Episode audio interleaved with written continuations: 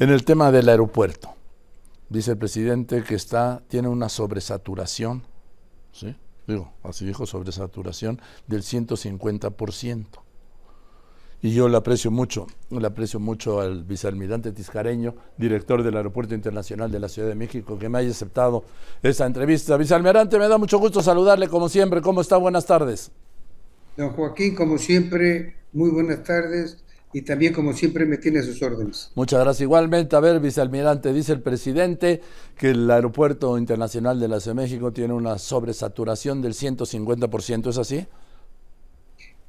Son, son dos aspectos a considerar en esta determinación eh, que tomó el AFAC, la Agencia Federal de Aviación Civil, en una nueva reducción en los slots del aeropuerto, en dos aspectos. Uno es el aspecto de la seguridad aérea que corresponde al CENEAM y que el CENEAM hizo un, un estudio en el que justifica que está saturado en cuanto a operaciones aéreas.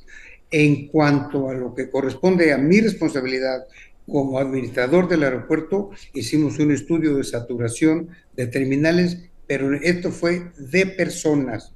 Ah. El año pasado, don Joaquín, usted recordará que hubo un recorte también de nueve, de nueve slots, de nueve eh, operaciones por hora, buscando reducir la sobresaturación de pasajeros en, edificios terminales.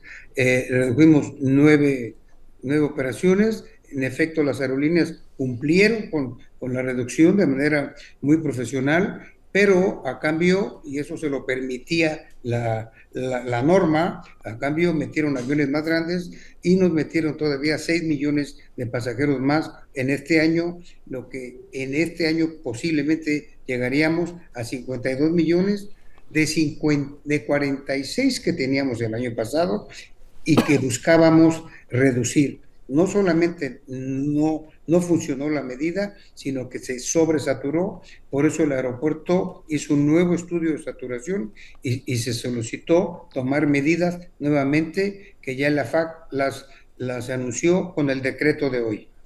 Ahora, eh, ¿esto cómo afecta a la gente? Porque le, va a afectar el reducir, ¿qué de 61 a, 48 por ahí, por hora? de, de 52 a 43, por lo tanto las aerolíneas tienen tiempo, aunque en esta ocasión es corto, porque esta reducción aplica eh, a partir de la temporada de invierno que entra en el último domingo de octubre y las compañías tendrán que hacer su acomodo con sus pasajeros.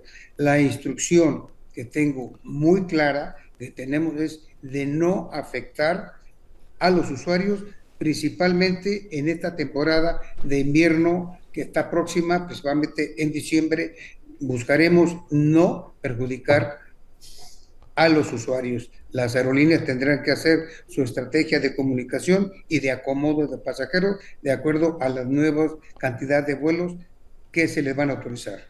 O sea, en el pico llegó a tener más de 60 o 61 vuelos por hora, ¿no? El aeropuerto. Llegó a, llegó a tener eh, es, muy dinámico ese proceso. Nosotros podemos tener 52, 53, 43 como ahora, pero el proceso es dinámico. A veces eh, hay horas, horarios muy saturados, muy complejos, que a veces se superan ese número y en otros horarios ni siquiera se alcanza a veces la mitad. Pero el problema para el aeropuerto, para la seguridad del aeropuerto es la cantidad de, de gente que se mueve aquí diariamente.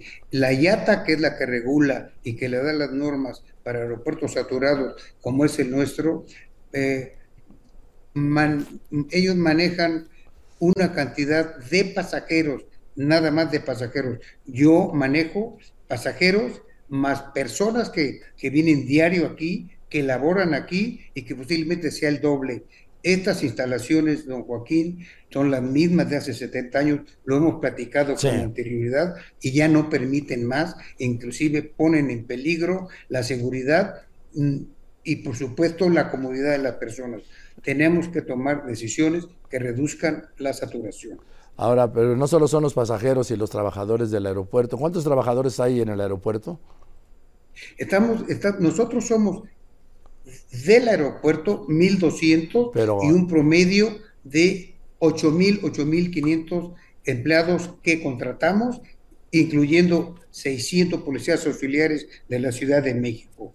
Esto es la cantidad, más todos los visitantes, más todos los empleados de dependencias de gobierno que también tienen oficinas aquí. Es impresionante la cantidad.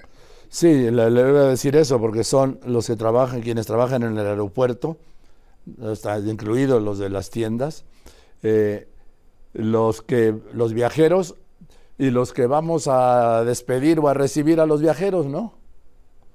Es correcto, esa suma es inmanejable, don Joaquín, y estas instalaciones no permiten dar seguridad y, además no permiten ampliarse. Hemos insistido desde que llegamos que estas instalaciones ya requieren un cambio y, y ya está muy interesado eh, tanto la Secretaría de Marina, que estamos, que estamos próximos a recibir el control total, control total del aeropuerto, como inclusive el señor presidente en una, de, en una eh, en una reunión que tuvimos a, antier, eh, solidarizándose por la falta de recursos que tiene eh, el, el, aeropuerto, me acaba de informar que nos da para el presupuesto del 2024 1.500 millones de pesos más de lo que normalmente nosotros habíamos presupuestado para el 2024 para comenzar a trabajar en cuestiones de seguridad y de comodidad para el usuario. ¿Cuál es el presupuesto del aeropuerto anual? Este año, este año manejamos un promedio, o sea, 860 millones de pesos este año. Para el próximo, el, el, el, estamos por definir cuánto, más 1.500 millones de pesos que se, compro, que se comprometió, señor presidente, a otorgarnos. Yo, este, este México es la decimotercera economía del mundo. Yo no creo que haya una capital del mundo que tenga un aeropuerto que le dedique pues este 40 millones de dólares al año. Así es. Eh, la, independientemente que el aeropuerto tiene sus recursos propios, que cada vez que cada vez estamos recuperando más, porque lo, lo, recibimos en situaciones muy críticas, que hemos cometido de deudas muy importantes de, de líneas aéreas, de, de hangares, y de locatarios aquí que estuvieron muy afectados por la pandemia y estamos ya recuperando.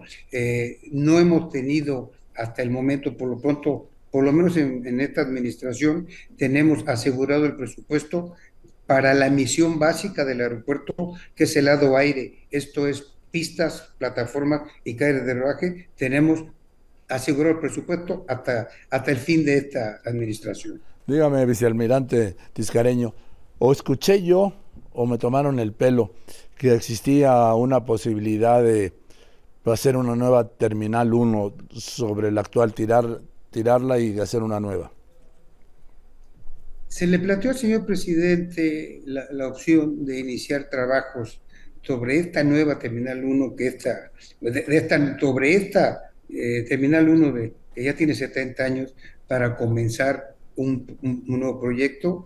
El señor presidente nos dio este nuevo presupuesto que le acabo de comentar, pero nos dijo que, que no pretende dejar ninguna obra inconclusa de este tipo y entonces que ya en la próxima administración tendrá que plantearse esa es la situación, pero por supuesto que empecé, empezaremos con esta Terminal 1 que ya es insostenible.